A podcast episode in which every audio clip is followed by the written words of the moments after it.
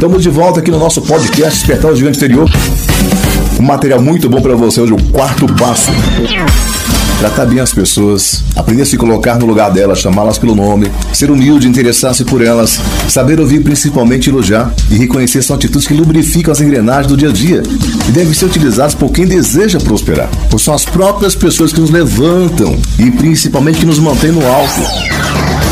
Quarto passo da prosperidade.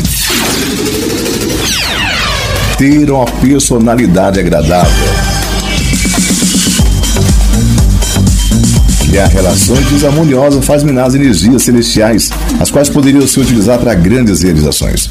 Um dos grandes segredos da prosperidade está em você se relacionar bem com as pessoas e desenvolver uma personalidade envolvente, carismática e agradável. Na vida pessoal e no mundo dos negócios, são as pessoas que nos elevam e são essas mesmas pessoas que nos mantêm prósperos. Ou se a nossa personalidade no fundo das melhores, são as pessoas que vão dificultar o nosso caminho. Para melhorar o nosso relacionamento, é importante que tenhamos consciência de que, através de tudo aquilo que fazemos que falamos e até que pensamos, influenciamos pessoas e, consequentemente, estaremos recebendo os resultados dessa influência. Simples atitudes podem gerar grandes resultados. Sorria. Se você der um sorriso para uma pessoa, você poderá perceber que a pessoa vale retribuir. São poucos casos de pessoas que não retribuem. Mas aí você deve ter um pouco de paciência e compreensão. Porque uma pessoa que não consegue sorrir deve estar com um problema muito grave. Alguma área de sua vida deve estar doente. Chame as pessoas pelo nome. Outro passo essencial para melhorar as relações humanas é chamar as pessoas pelo nome. Vale a pena investir um pouco na concentração para memorizar o nome das pessoas com quem você se relaciona, eventualmente todos os dias. O nome dos seus clientes, o nome dos seus companheiros de trabalho, o nome dos seus fornecedores. Nem preciso dizer o nome dos seus amigos, porque o deles você não esquece.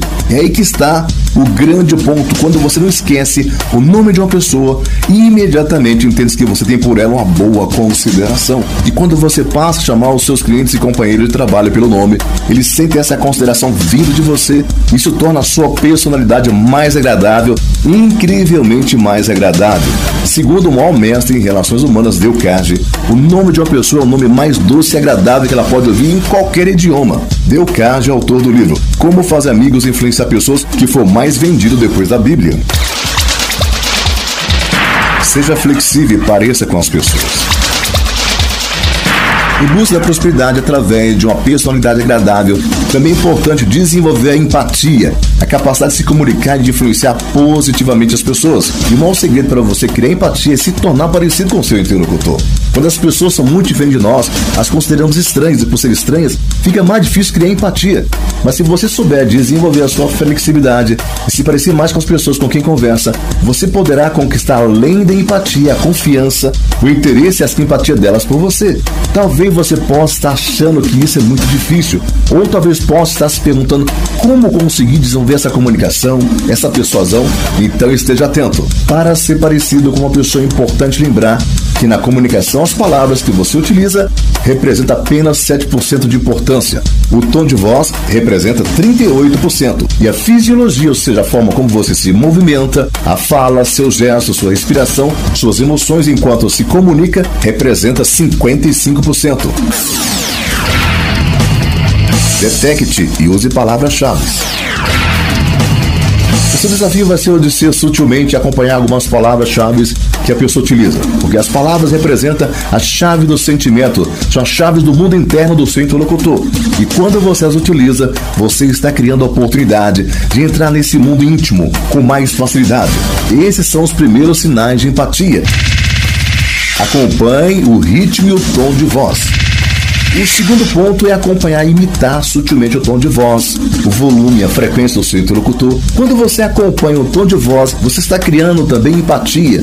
Imagine se uma pessoa, um cliente de uma loja de sapatos, por exemplo, que é uma mulher pequena, pálida, franzina, tímida e que tem um tom de voz muito baixinho, quase fala sussurrando. Ela se interessa por um par de sapatos e com a sua voz quase sem força, solicita o vendedor. Este é um homem alto com um tom de voz forte, que fala quase aos berros com a sua voz escandalosa escandalosa pede para que ela entre na loja e fique à vontade.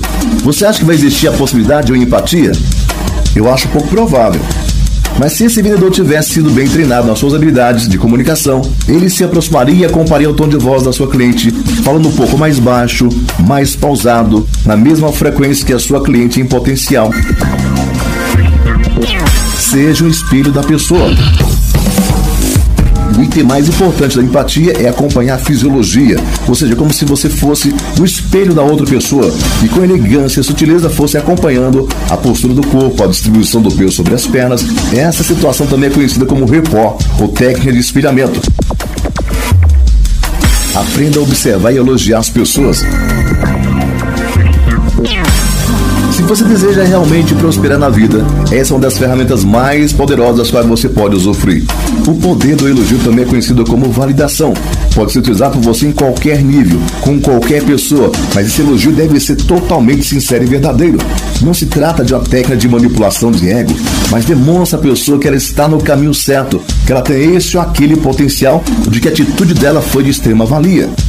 Quando você passa a ser uma pessoa que elogia demais, você passa a ser um líder, alguém que gera confiança, que gera entusiasmo e motivação. As pessoas passam a te respeitar porque sabem que de você nasce muita força. Então passe a praticar. É muito importante observar as pessoas ao seu redor, observar as atitudes, os comportamentos, as palavras, os talentos, sempre que possível. Comentar, energizar, dizer aquilo que você enxerga de positivo.